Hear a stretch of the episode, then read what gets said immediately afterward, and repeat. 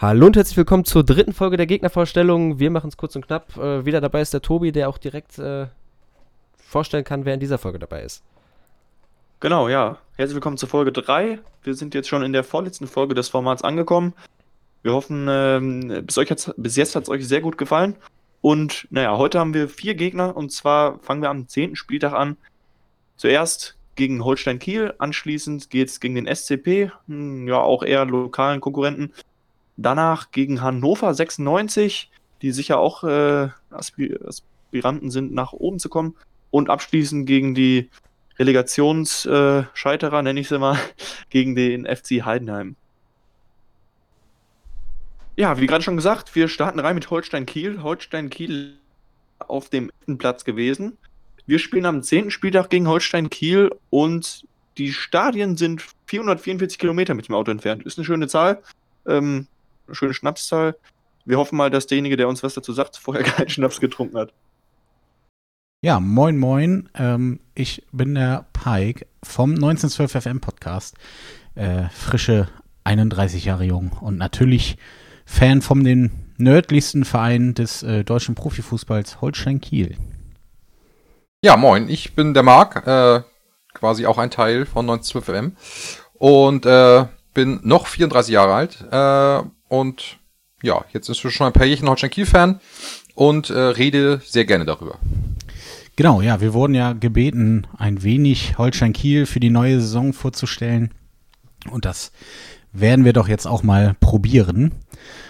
Ähm, das Gute ist, was äh, für Holstein Kiel noch relativ untypisch ist in der zweiten Bundesliga, dass es keinen großen Kaderumbruch gab. Es gab natürlich ein paar Abgänge und auch ein paar Zugänge, aber aktuell ist das Grundgerüst noch gleich geblieben, der Trainer ist gleich geblieben, der Sportdirektor ist geblieben, was schon was Besonderes ist.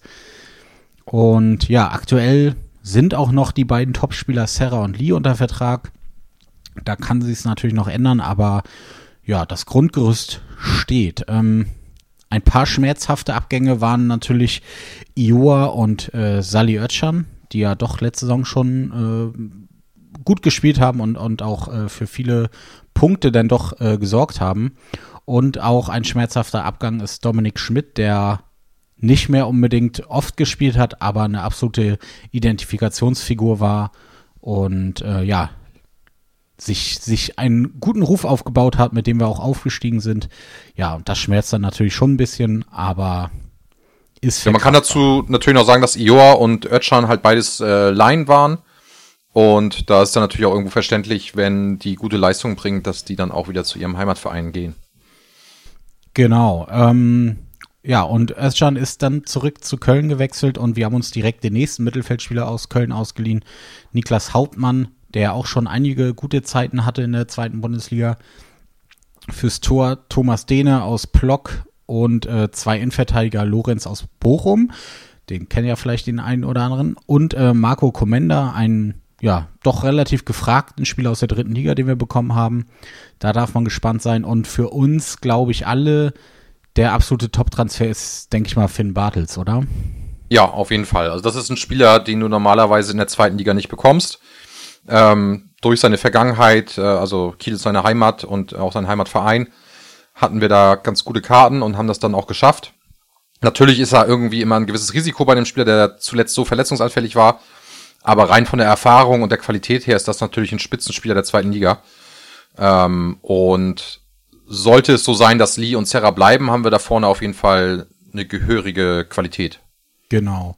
Ja, so eine, so eine kleine, ja, ähm, Baustelle haben wir eigentlich nur aktuell jetzt noch auf dem linken Verteidigerposten. Aber auch da gibt es jetzt schon das Gerücht, äh, dass der dänische Inf äh, linke Verteidiger Mikkel Kirkiskov äh, zu uns wechselt, der aktuell noch in Polen spielt. Hm, da weiß man aber auch noch nichts Genaues. Das ist halt nur ein Gerücht. Aber das klingt nach einem Spieler, der, der passen könnte. Ja, man darf halt nicht vergessen, dass, äh, aber das geht ja allen Vereinen so, dass die Transferzeit diesmal wesentlich länger ist. Deswegen ähm, glaube ich, wird man da im Laufe der nächsten Wochen noch einiges an Veränderungen sehen. Jetzt nicht unbedingt nur bei Holstein Kiel, sondern allgemein. Und dadurch werden sich dann wieder neue Möglichkeiten oder neue äh, Bedürfnisse entwickeln. Und ja, also ich würde mir wünschen, dass wir vielleicht noch diesen linken Verteidiger bekommen. Johannes Vandenberg ist ein sehr solider linker Verteidiger, den wir da haben. Aber auch der muss ja mal pausieren können. Und wir müssen dann natürlich auch irgendwie an die Zukunft denken ähm, und jemanden holen, der dann auch für die nächsten zwei, drei Jahre irgendwann diese Position ausfüllen kann. Ähm, ja, deswegen bin ich mal sehr gespannt, wie der Kader nachher wirklich am Ende des Transferfensters aussehen wird. Gerade eben Lee und Serra sind natürlich noch zwei möglicherweise sehr gefragte Leute, die uns verlassen könnten. In dem Fall dann aber auf jeden Fall auch Geld reinspülen würden, was man vielleicht oder hoffentlich wieder gut investieren kann. Genau. Ja, und du hast es schon angesprochen, ähm, wenn Finn Bartels auch fit bleibt, Serra bleibt, dann hat man zusammen mit Lee, Rese, Bartels und Serra, glaube ich, wirklich eine sehr, sehr gute Offensive. Ähm, unsere Schwachstelle äh, war letzte Saison die Innenverteidigung und der Torwart so ein bisschen. Da wurde jetzt schon ein bisschen dran gearbeitet. Wenn sich das auch ein bisschen einspielt und alle fit bleiben, kann man, glaube ich, schon sagen, dass ein Platz im oberen Mittelfeld ähm, drin ist. Das hängt aber tatsächlich, glaube ich, wirklich viel davon ab, ob Lee und Serra bleiben oder wie man sie halt ersetzt. Bleibt Bartels fit, der ist ja auch verletzungsanfällig und halt, wie sich die neue Innenverteidigung und Torwart, wie sich das alles so einspielt. Es ist so ein bisschen, glaube ich, Wundertüte. Also wenn alles gut geht, ist, glaube ich, oberes Mittelfeld kein Problem. Ähm, auch wenn es ein bisschen abgehoben klingt, aber das ist schon so ein Kader, mit dem man das anpeilen kann. Ja. Aber wenn dann doch Ausfälle sind oder weiterhin die Innenverteidigung nicht so ein bisschen in Fahrt kommt, dann ja, Mittelfeld, unteres Mittelfeld. Aber ich kann mir vorstellen, dass wir mit dem Abstieg diese Saison nichts zu tun haben werden. Nee, also wie gesagt, es hängt sehr auch von so ein bisschen Glück und Pech ab und tatsächlich sehr stark von dem Verbleib von Lee, ähm, beziehungsweise wen man dann als Ersatz holen würde. Aber Lee ist halt schon so etwas wie eine Lebensversicherung für Holstein Kiel, weil der einfach ähm, ja ein, ein klasse Spieler ist. Und der wird dann auch dementsprechend schwer zu ersetzen, also eigentlich nicht möglich zu ersetzen, wenn er gehen sollte. Ja. Äh, andersrum ist es natürlich auch sein, sein letztes Vertragsjahr. Und ich glaube, es wird schwer dann mit ihm zu verlängern. Deswegen ist das natürlich immer so ein bisschen eine Medaille mit zwei Seiten. Aber grundsätzlich denke ich, wenn halt alles optimal läuft, ist oberes Mittelfeld auf jeden Fall tatsächlich locker drin. Aber ich glaube, das gilt halt für viele Vereine, wenn alles optimal läuft. Ähm, und ja, also man muss halt gucken, wie es läuft. Also da jetzt wirklich zu sagen, wir greifen jetzt oben an oder so, ist glaube ich äh, vermessen. Und ich glaube, man sollte es da quasi mit dem langfristigen Ziel des Vereins halten, dass man sich einfach in der zweiten Liga etablieren will. Und das geht halt nun mal nicht innerhalb von ein, zwei, drei Jahren, sondern das, das braucht ein bisschen länger. Und äh, bisher sind wir da ja auf einem guten Weg. Genau. Ja, das mit, mit, mit Lee und Serra, die ja wirklich gefragt sind, ist halt so ein bisschen eine nervige Situation gerade, was einfach auch ähm, ja, der Corona-Zeit geschuldet ist. Äh, viele Vereine haben wenig Geld zur Verfügung und äh, ja, die Vereine, die Spieler loswerden wollen, wollen natürlich möglichst viel Geld für ihre Spieler kassieren. Und dadurch, ja, ist die Transferphase ja allgemein noch relativ ruhig. Ich kann mir vorstellen, dass halt kurz vor Ende das nochmal, ja, so in Anführungsstrichen explodiert, wenn erstmal so ein paar Summen rollen und ein paar Vereine Geld haben, die das wieder ausgeben. Dann kann natürlich nochmal schnell was passieren. Und was man auch nicht vergessen darf, dann läuft die Saison halt schon eine Weile. Das heißt, es wird dann auch hier und da die ersten Langzeitverletzten wieder geben. Ja. Ähm, und gerade dann kann es natürlich auch mal sein, dass ein Verein sagt, Mensch, ich brauche jetzt schnell Ersatz und äh, legt dann halt auch mal das Geld auf den Tisch, wo man sagt, okay, da müssen wir verkaufen, sonst äh, macht es einfach keinen Sinn. Genau, also ein Vorteil hat Holstein Kiel da, glaube ich, weil Kiel die Corona-Zeit eigentlich ganz gut überstanden hat. So wirkt es zumindest. Ähm, Holstein hat sich relativ bedeckt gehalten, sag ich mal, also wenig äh, in den Medien geredet, aber ich glaube, andere Vereine hat es finanziell größer getroffen, weil Kiel halt aber auch relativ sparsam äh, lebt und ähm, nicht über den Mitteln ausgibt. Und ich glaube, dadurch ähm, konnte man das ohne größere Schäden ja dann doch ganz gut überstehen. Jetzt genau, also ja auch, die, achso, ja. die, die Transfereinnahmen der letzten Jahre, die ja auf jeden Fall da waren, wir haben ja, wie du schon sagtest, immer mal wieder gewisse Umbrüche gehabt, also eigentlich ständig. Ähm, und da wurde das Geld halt schon hauptsächlich äh, mehr in den Verein investiert als in den Kader. Genau. Ja, und jetzt wurde auch schon wieder in einem Testspiel gegen Hansa Rostock und jetzt auch im DFB-Pokalspiel getestet mit äh, bis zu 500 Zuschauern. Ähm, ja, ist natürlich einerseits gut, dass man das jetzt mal testet und wieder ein paar Leute reinkommen. Ja, wir selber tun uns das, glaube ich, nicht an. das ist irgendwie ja immer dann doch nicht das wirklich Richtige. Ähm, ja, was natürlich einfach schade ist, ne? wenn man gerade Hinrunde jetzt noch HSV, St. Pauli, das sind natürlich alles Spiele, auch jetzt Eintracht Braunschweig als Aufsteiger. Ähm, das sind äh, für uns immer noch ja, richtige Highlights, ähm, auch mhm. wenn man das jetzt schon ein paar Mal hatte, aber das sind einfach, ja, erstmal hatten wir das über sehr, sehr lange Zeit nicht. Und das sind einfach wirklich äh, Spiele, wo es einfach Spaß macht, da zu sein und für sowas hat sich das dann auch alles gelohnt. Ähm, da wird auf jeden Fall in der Hinrunde ja äh, sehr viel ohne Fans sein. Mhm. Und das ist natürlich sehr, sehr ärgerlich. Aber ja, man hofft natürlich dann auf die Rückrunde, ne? Und dann, dass da dann wieder die geilen Duelle stattfinden. HSV, St. Pauli, Hannover, Braunschweig. Also sind ja wirklich ein paar sehr schöne ja. Nordduelle. Aber andererseits freut man sich dann eben auch noch viel mehr auf Spiele gegen Sandhausen oder so. ähm, weil selbst die mit Fans einfach viel besser sind als alles ohne Fans. Und auch, ne, so, klingt ein bisschen schleimig, aber auch Bochum war immer eine schöne Auswärtsfahrt. Weil es auch meistens sehr erfolgreich für uns war. das kann gerne so bleiben. Genau. Nee, ja, das war, glaube ich, so unser kleiner ähm, Einblick in die Welt von Holstein Kiel. Ähm, man weiß als Fan selber nicht so genau, wo man steht. Man, man freut sich natürlich so ein bisschen wieder, dass Fußball losgeht. Hat natürlich halt diesen bitteren Beigeschmack, aber ähm, ja, dadurch, dass Finn Bartels äh, zu uns gekommen ist, ja, ist für jeden Holstein-Fan schon ein kleiner Wunsch in Erfüllung gegangen und deswegen freut man sich natürlich darauf, ihn dann endlich wieder spielen zu sehen. So sieht's aus. Genau. Damit verabschieden wir beide uns und ähm, ja, hört gerne mal auch bei uns rein, 1912 FM. Gerade dann natürlich, wenn wir gegen Bochum spielen, vielleicht auch interessant für euch. Und vielen Dank äh, ja, für diese kleine Anfrage und ich wünsche euch noch viel Spaß. Genau, von mir auch. Tschö.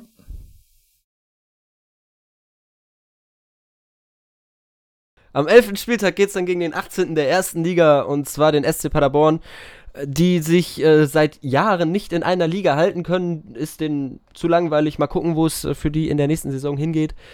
Die Stadien äh, sind 119 Kilometer voneinander entfernt und ähm, was man in Paderborn zur Saison und zum Verein zu sagen hat, das hört ihr jetzt. Hi, mein Name ist Niklas, ich bin 21 Jahre alt und ich möchte euch heute etwas über meinen Club SC Paderborn 07 erzählen. Fan vom SC Paderborn 07 bin ich circa seit der Saison 2017, 2018. Davor habe ich den Club schon regelmäßig verfolgt, da ich aus der Nähe von Paderborn komme. Aber wirklich Fan würde ich halt sagen ab dem Zeitpunkt 2017, 2018 rum, da ich ab diesem Zeitpunkt an auch regelmäßig ins Stadion fahren konnte in Paderborn. Ähm, ja, zur letzten Saison die letzte Saison ist eigentlich so verlaufen, wie man es sich, wie viele sich halt vorgestellt haben, dass man nicht wirklich die Möglichkeit hatte, mitzuhalten in Liga 1. Aber man muss auch ganz klar sagen, wir haben es genauso gemacht, wie wir es vorher auch gesagt haben.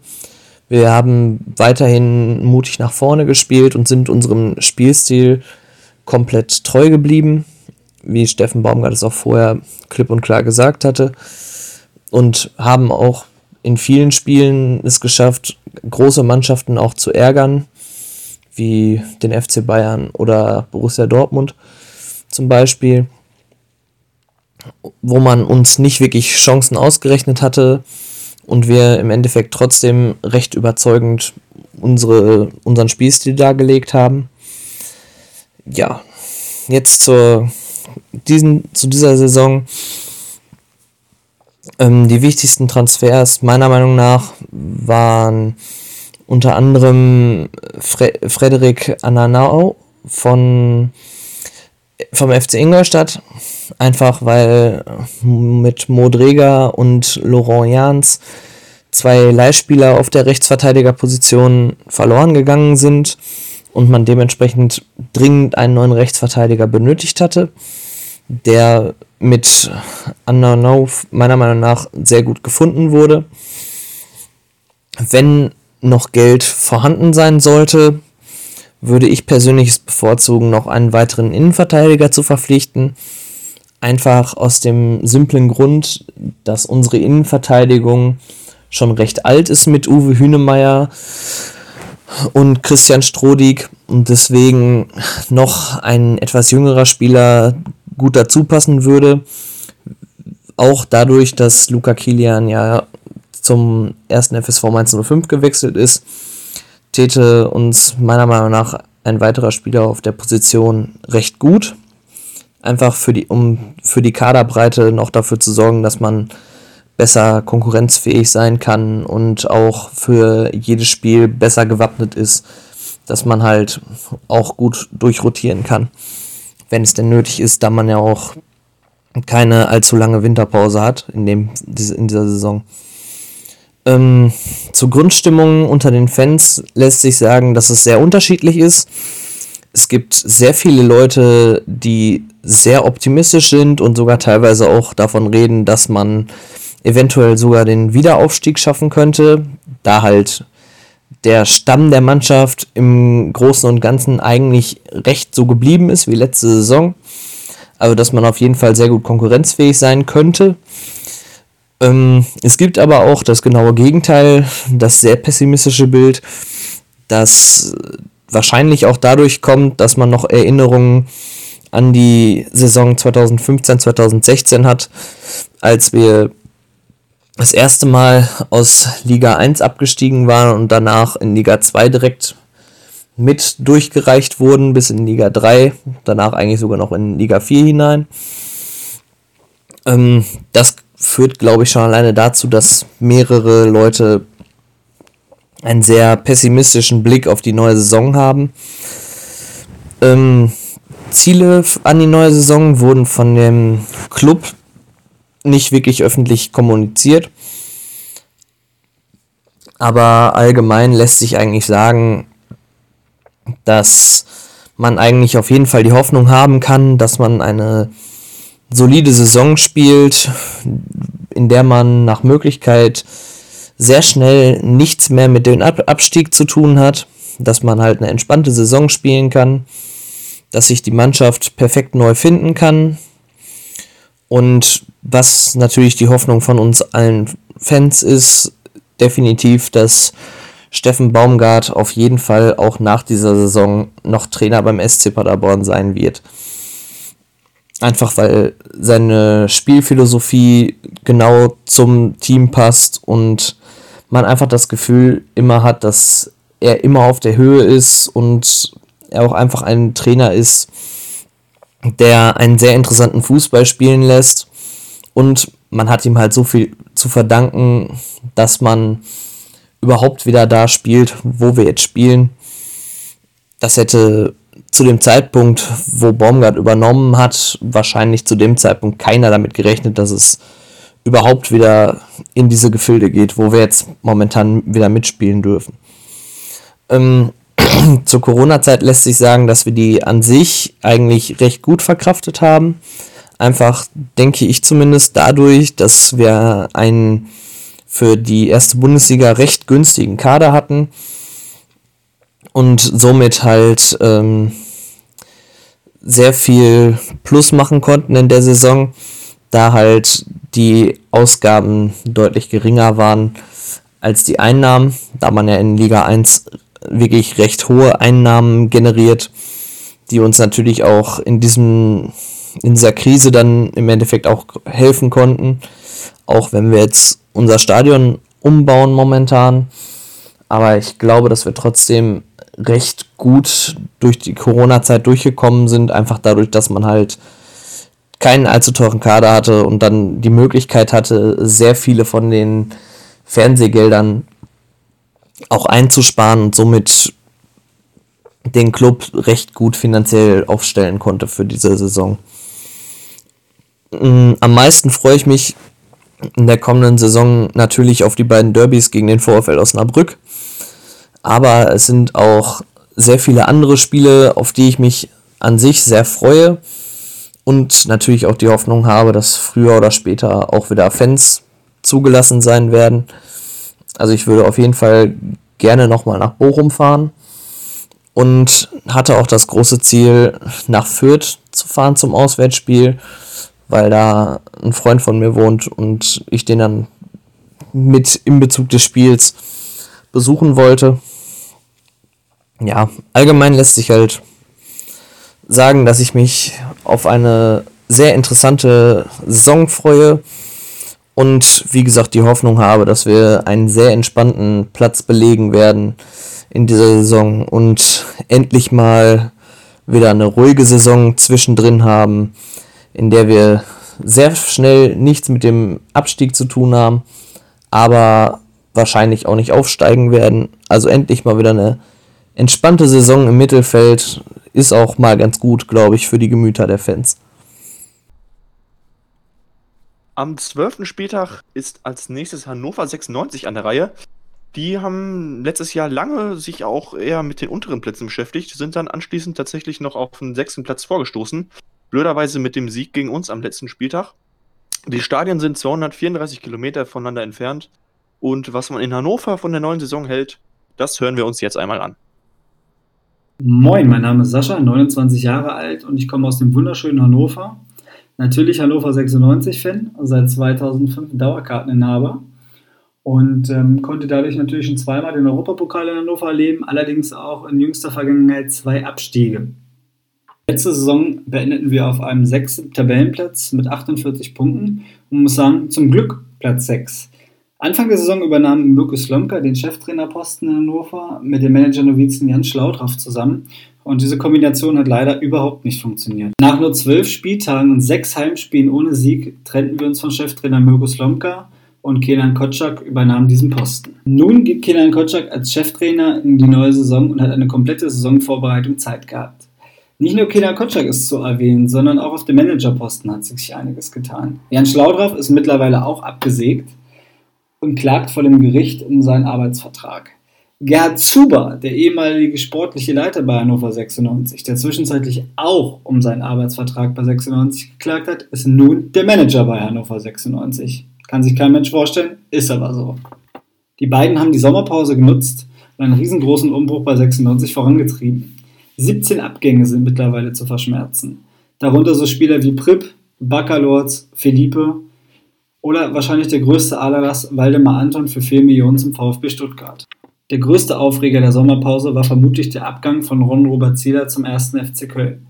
Letzte Saison als klare Nummer 1 von Mirko Slomka geholt, diese Saison vom Trainer Kenan Kotschak absolviert. Man hat ihm relativ klar und deutlich nach dem letzten Heimspiel gesagt, dass man nicht mehr mit ihm plane und eine neue Nummer 1 verpflichten möchte. Die neue Nummer 1 ist aber nicht irgendjemand, die neue Nummer 1 ist natürlich die alte Nummer 1. Michael Esser ist wieder zurück in Hannover.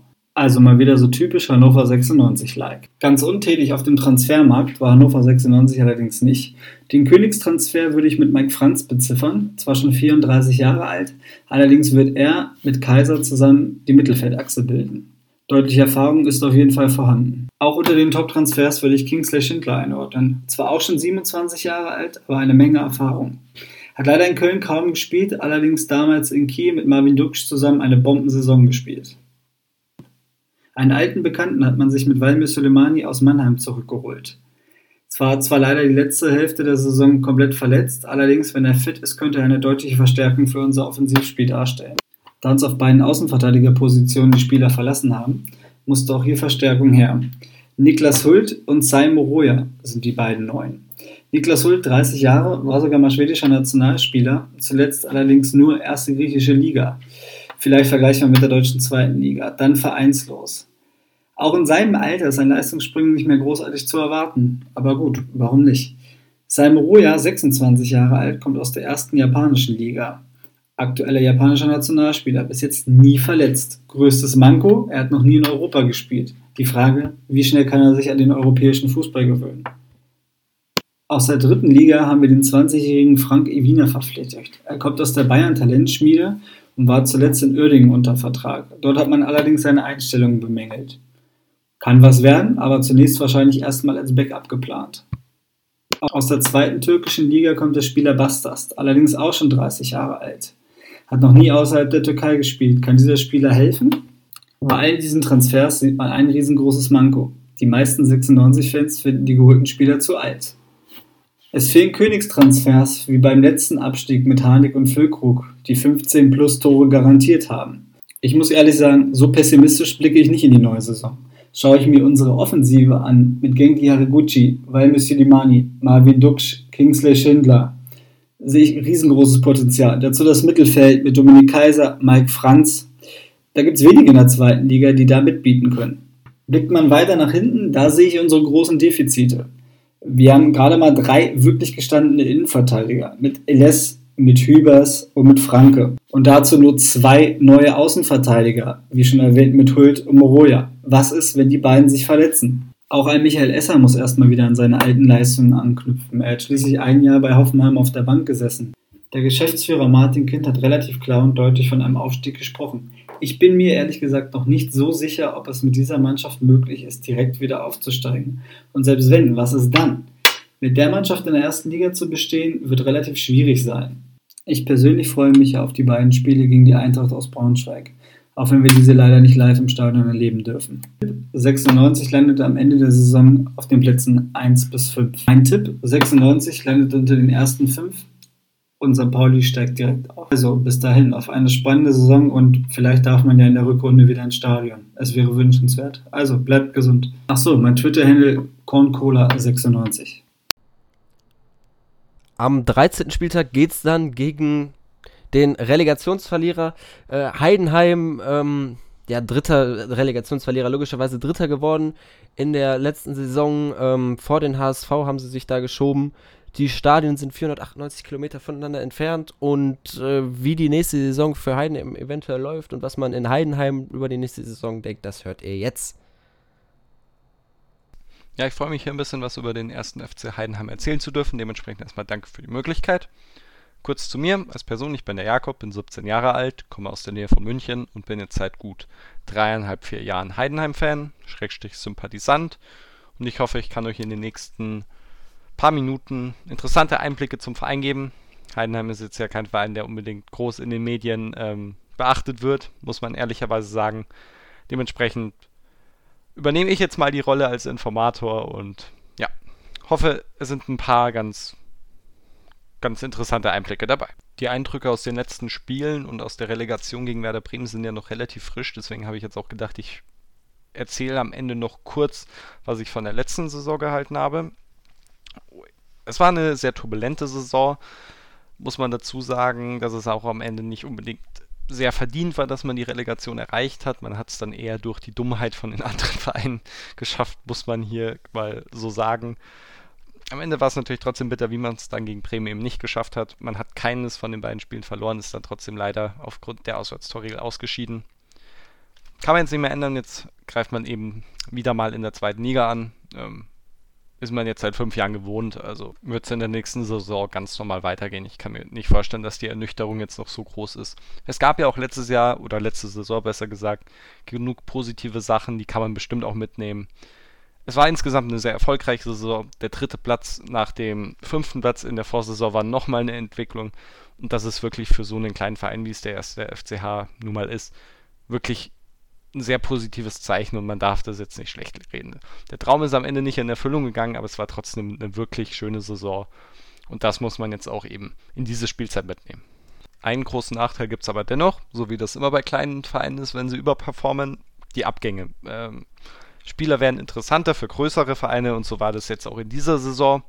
Man kannte es beim ersten FC Heidenheim schon von der Saison davor, da musste zum Beispiel Robert Klatzel, oder hat man Robert Klatzel gehen lassen zu Cardiff City. Dieses Jahr die vier namhaftesten Abgänge sind Niklas Dorsch, Tim Kleindienst, Sebastian Griesbeck und Tim Beermann, die allesamt zu interessanten Vereinen gegangen sind. Also ich kann tatsächlich jeden Transfer verstehen. Dorsch und Kleindienst sind nach Belgien gegangen, zu K. Gent, um dort eben Champions League zu spielen. Timo Beermann ist zu seinem Jugendverein zurück, VfL Osnabrück. Und Sebastian Griesbeck wollte jetzt Bundesliga spielen, das hat er jetzt mit Union Berlin geschafft. Da passt auch sein Spielstil hin. Also das sind für mich alles verständliche Transfers. Sie haben auch in den Jahren jetzt beim ersten FC Heinheim alles gegeben. Dementsprechend den vier kann man wirklich auch für die Zukunft nur alles Gute wünschen. Die vier anderen Abgänge sind Owusu, Multaub, Feig und Strauß, waren jetzt in den letzten Wochen oder in der letzten Saison auch nicht mehr die größten Leistungsträger, aber natürlich auch an die für die Zukunft alles Gute sind, sind gute Kicker, aber eben nicht so wichtig wie die anderen vier Abgänge. Deswegen gehen sie auch ein bisschen unter. Wenn immer vom Umbruch in den Medien geredet wird, dann werden eben Dorsch, Kleindienst, Griesbeck und Bermann genannt, weil die auch schmerzen werden, weil das wirklich tragende Säulen in der Mannschaft waren. Der erste Neuzugang wurde dann schon letztes Jahr zur Winterpause bekannt gegeben, nämlich Andreas Geipel, der vom Jan Regensburg kommt und wahrscheinlich Dorsch ersetzen wird, also er ist ein Sechser, wird die Rolle übernehmen zusammen mit Zenis Burnic, der jetzt von Borussia Dortmund kommt. Also Burnic und Geipel werden dann voraussichtlich die Doppelsechs bilden und damit Dorsch und Griesbeck ersetzen. Das ist natürlich ein deutlicher Qualitätsabfall, darüber müssen wir gar nicht reden, aber es sind zwei es, also es sind zwei sehr unterschiedliche Typen. Geipel ist ein gestandener Zweitligaspieler, war jetzt lange auch Kapitän, glaube ich, bei Jan Regensburg. Ich kann mich auch täuschen.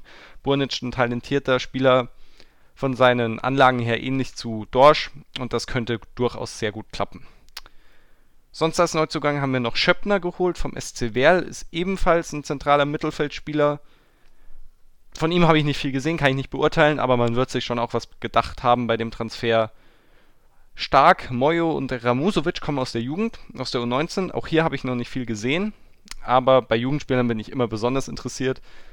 Da bin, da bin ich einfach mal gespannt, wenn sie ihre Einsatzzeiten bekommen, wie sie dann eben abliefern. Für den Angriff kam dann noch Patrick Schmidt von seiner Laie zu Dresden zurück. Gab jetzt auch die ersten Gerüchte, dass er wirklich dann auch Tim Kleindienst auf Dauer ersetzen soll. Hat bei Dresden gute Leistungen gezeigt. Da bin ich mal gespannt. Ähm, mit wem er dann auch im Sturm spielen wird, kann mir vorstellen, dass es auch ein 4-4-2 dann das System sein wird nächste Saison. Da müssen wir einfach mal schauen.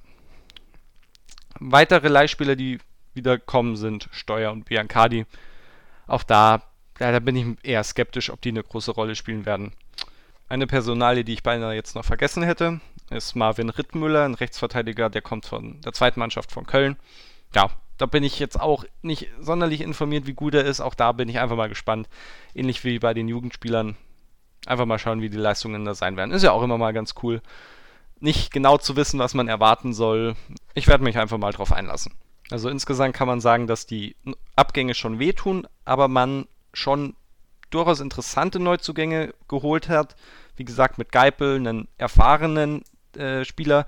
Das ist für mich mit der entscheidendste Transfer, weil er hoffentlich ins Mittelfeld auch eine gewisse Ruhe und Abgeklärtheit bringt. Darauf baue ich jetzt einfach mal. Also ich würde sagen, von der Erfahrung ersetzt Geipel, eben Griesbeck und Burnic, Dorsch, das sind zwei talentierte Kicker. Also ich finde, es sind zwei sehr smarte Transfers meiner Meinung nach. Sie haben zwar insgesamt nicht die Qualität, wie es Griesbeck und Dorsch haben, aber es ist, es ist jeweils ein ganz solider Ersatz.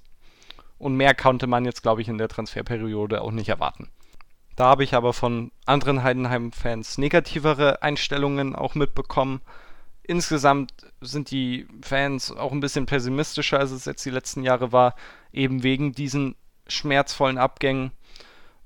Ich bin, ich bin gespannt, ich bin recht positiv gestimmt eigentlich für die nächste Saison. Ich vertraue Frank Schmidt, dass er da wieder ein gutes Mannschaftsgefüge auch äh, erstellen kann und denke, dass es eine solide Saison werden sollte. Und das ist auch das Ziel, was ich ausgeben würde, was ich jetzt habe. Frank Schmidt ist kein Trainer, der offensiv kommuniziert, was das Ziel für die Saison ist. Der Verein auch nicht.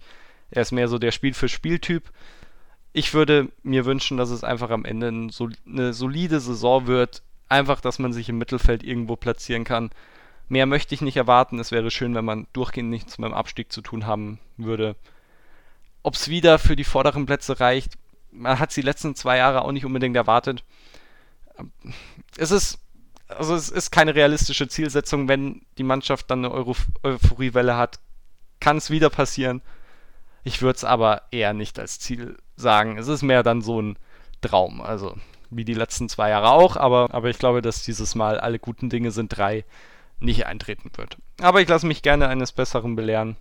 Würde aber sagen, eine solide Saison um Platz 10 rum wäre schon. Ja, okay, könnte ich mitleben. Ich bin aber jetzt auch kein Typ, der sich nur auf Platzierungen fixiert. Ich wünsche mir einfach, dass wieder man die Mentalität dieser Mannschaft spürt, dass gekämpft wird, dass geackert wird. Was auch schön wäre, wenn die Neuzugänge gut einschlagen. Das ist immer ganz wichtig, finde ich. Und sonst, ja, wie gesagt, das habe ich ja gerade schon angesprochen, einfach wenig mit dem Abstieg zu tun zu haben und dann bin ich mit der Saison schon relativ zufrieden. Ein weiterer sehr erwähnenswerter und auch positiver Punkt ist, dass wir die Corona-Krise sehr gut überstanden haben, muss man sagen. Was natürlich vor allem auch an der Platzierung, Platz 3 liegt. Äh, das bedeutet automatisch größere Einnahmen, aber das Ganze kam natürlich auch durch die Transfers, Dorsch und Kleindienst, hat man jeweils, ich habe es jetzt nicht genau im Kopf, ich glaube aber 3,5 Millionen von Gent eingenommen insgesamt, also 7 Millionen. Und dementsprechend ist man da tatsächlich gut durch die Krise gekommen. Es scheint ja so, als ob auch jetzt keine Spiele mit Zuschauern stattfinden werden. Das ist ja sehr schade, aber wir sind finanziell relativ gut abgesichert und das ist ein sehr positives Zeichen auch und das ist, finde ich, sehr erwähnenswert, dass man da eben so gut gewirtschaftet hat, dass man da jetzt höchstwahrscheinlich in keine größeren Probleme gerät. Ich habe jetzt schon eine große Vorfreude auf die nächste Saison, weil ich einfach gespannt bin, ob man trotz der Abgänge wieder erfolgreich sein wird. Bin gespannt, ob man vielleicht auch ein bisschen einen besseren Fußball als die letzte Saison spielen kann. Das war über weite Strecken sehr pragmatisch. Und ja, ich bin gespannt auf Spiele eigentlich gegen jedes Team, muss ich sagen. Ist, ich habe da jetzt keinen großen Favoriten, aber so Spiele gegen den HSV waren schon immer ganz witzig, weil man da dann auch oft als Underdog noch gewonnen hat. Sonst, Bundesliga-Absteiger sind natürlich immer automatisch ein bisschen attraktiver. Aber ich habe jetzt keinen Gegner, wo ich sage, da habe ich auf das Spiel keine Lust. Also ich freue mich einfach auf die Saison, hoffe auf eine gute Platzierung, auf ein paar schöne Spiele. Und sollte das eintreten, hat der erste FCA meine Erwartungen komplett erfüllt. Ich freue mich dann vor dem Spiel gegen Bochum auch nochmal hier dabei sein zu dürfen. Dann mal schauen, wie es nach, ich glaube, die Partie ist am 14. Spieltag, was dann so mein Eindruck von der, vom ersten Drittel der Saison sein wird. Macht's gut, bis dann. Ciao.